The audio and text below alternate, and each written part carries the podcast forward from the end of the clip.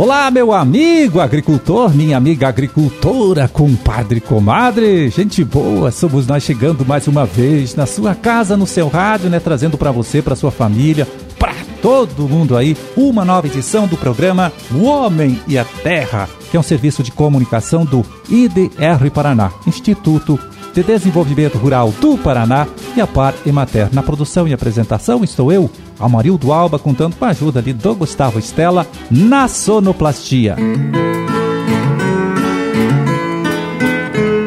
23 de fevereiro de 2022, quarta-feira. Quarta-feira, com a lua entrando na fase minguante às sete e meia da noite, hein? Dia Nacional do Surdo Mudo e Dia do Rotariano. Ah, data também do aniversário de Campo Largo, município da região de Curitiba, né, que hoje completa 152 anos aí de sua criação, né, de emancipação política. Parabéns!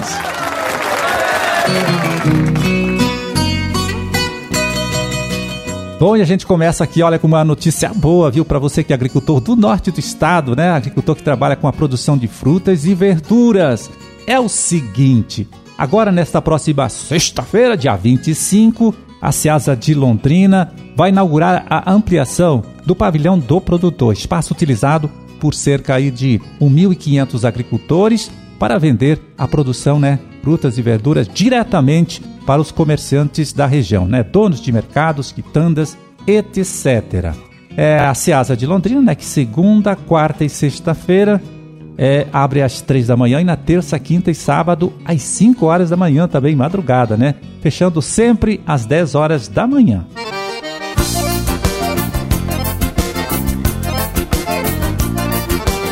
Olha só, e agora uma curiosidade, né? Enfim, uma informação interessante para você que é plantador de milho. Olha só, nos Estados Unidos tem uma empresa grande, né, de produção de sementes também opera, que também trabalha aqui no Brasil, testando uma nova variedade de milho de porte baixo, né? Esta variedade aí, esta cultivar, é um terço mais baixa, né, que o milho tradicional que a gente vê por aí hoje.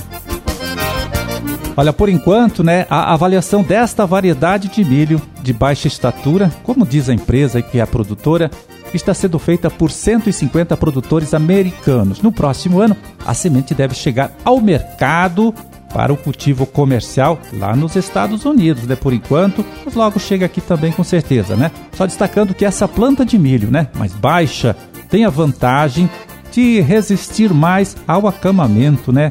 A força do vento e por isso então deve facilitar a colheita e diminuir o desperdício aí de grãos na lavoura durante a colheita.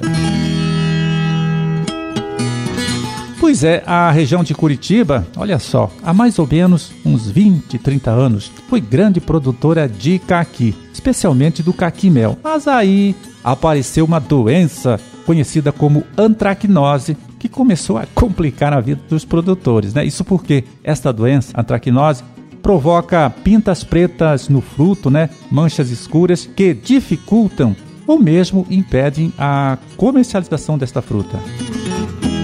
Bom, levando tudo isso em conta, então, viu, os pesquisadores do antigo CPRA, que hoje é o Centro de Pesquisa em Agroecologia aqui do IDR Paraná, resolveram investir num trabalho de pesquisa que pudesse achar uma saída, então, para o problema desses agricultores. E aí, olha só, chegaram então a tecnologia de produção do caqui em passa, né? Ou do caqui desidratado a engenheira agrônoma Ana Simone Richter, né, que atuou neste estudo aí, neste trabalho, nesta pesquisa, chega aqui agora então para dar mais detalhes para gente a respeito de tudo isso. Vamos ouvir? Fala, Simone. Bem, o nosso projeto começou há 15 anos atrás. Nós já tínhamos experiência com banana, com raízes, tubérculos, folhosas, mas ainda não tínhamos testado no caso do caqui. E nós tínhamos uma abundância de produção, né? Numa época que é muito curta, o período de colheita do caqui ele é muito restrito, vamos dizer assim, né? E acaba acontecendo muitos desperdícios na agricultura, tanto aqui na nossa área da fazenda como dos agricultores da nossa região. E tivemos uma surpresa muito interessante interessante, assim, porque o caqui desidratado, ele é pouco conhecido no Brasil, mas em outros lugares ele é bastante utilizado, né, na alimentação humana e a gente pode, dessa forma, postergar o período de comercialização, né? Porque a colheita acontecendo num período tão restrito, os agricultores ficam muito dependentes das condições climáticas e tudo mais, e mesmo de, de comercialização, o que faz com que tenham grandes prejuízos na produção e na comercialização do, do produto, né? Então, essa desidratação tão favorável que se apresentou, porque o fruto fica muito saboroso, ele é extremamente doce e ele mantém essas propriedades, essas qualidades por mais de um ano, né? Isso a gente já testou. Passou a ser uma alternativa para a gente diminuir os desperdícios da colheita, né? E da dificuldade de comercialização muitas vezes na época da safra. Aliado a isso, nós também tivemos o problema da antracnose, que é uma doença que se instalou na nossa região e que trouxe grandes prejuízos. Os agricultores estão tendo muita dificuldade de produzir, mesmo com os produtos químicos ou no sistema orgânico, estão tendo grandes perdas e a gente poderia, através da desidratação, por isso a gente também testou, né, uma alternativa para se conservar esses frutos por mais tempo e diminuir essas perdas. No momento que a gente descasca os frutos para fazer a secagem, a gente elimina grande parte do problema da antracnose e a gente pode aproveitar os frutos que seriam descartados no mercado convencional, né? Porque existe realmente por parte dos consumidores um preconceito assim com frutos que tenham qualquer mancha, qualquer pinta, e isso a gente consegue remover totalmente através do processo de descascamento dos frutos, né? E depois com a posterior desidratação. Então passou a ser uma alternativa interessante. Nós temos divulgado isso para os agricultores, a gente já fez dois seminários regionais com os agricultores aqui da nossa região e alguns têm se interessado, né, de se organizar na forma de associação, cooperativa e talvez comprar um desidratador em conjunto para daí fazer esse processo. Então, essa é a nossa experiência e é o nosso objetivo de estar junto com os agricultores tentando encontrar soluções para essa problemática da antracnose na nossa região, né? E para que os agricultores não se desanimem, né? Porque muitos querem erradicar o caqui da nossa região por conta dessa questão. E a gente acha que dá para a gente conviver com os materiais mais rústicos e com essa perspectiva da gente ter essa forma de aproveitamento.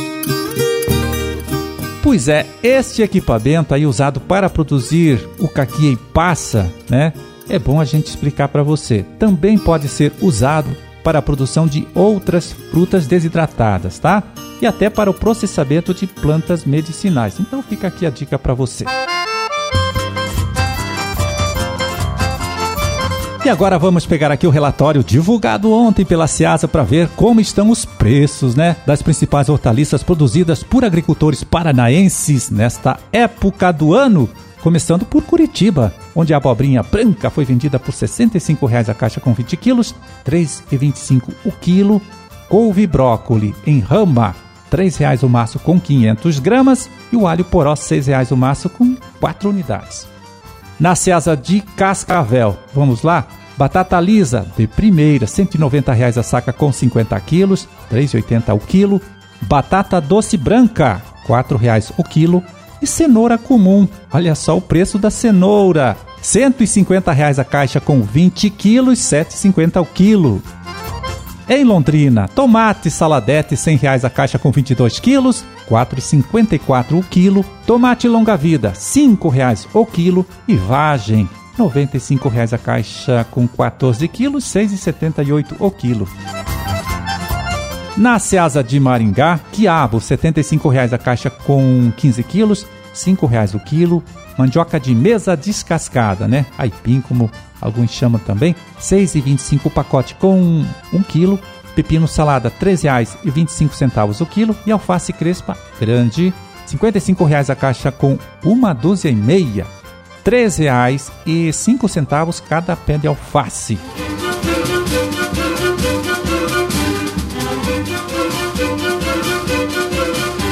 Bom, por hoje tá feito o carreto. Vamos ficando por aqui, olha, torcendo para que todos vocês aí tenham uma ótima, uma excelente quarta-feira. E até amanhã, então, quando a gente estará de volta aqui de novo, né, mais uma vez trazendo para você, para sua família, para todo mundo, uma nova edição do programa O Homem e a Terra. Um grande e forte abraço a todos. Fique com Deus e até lá.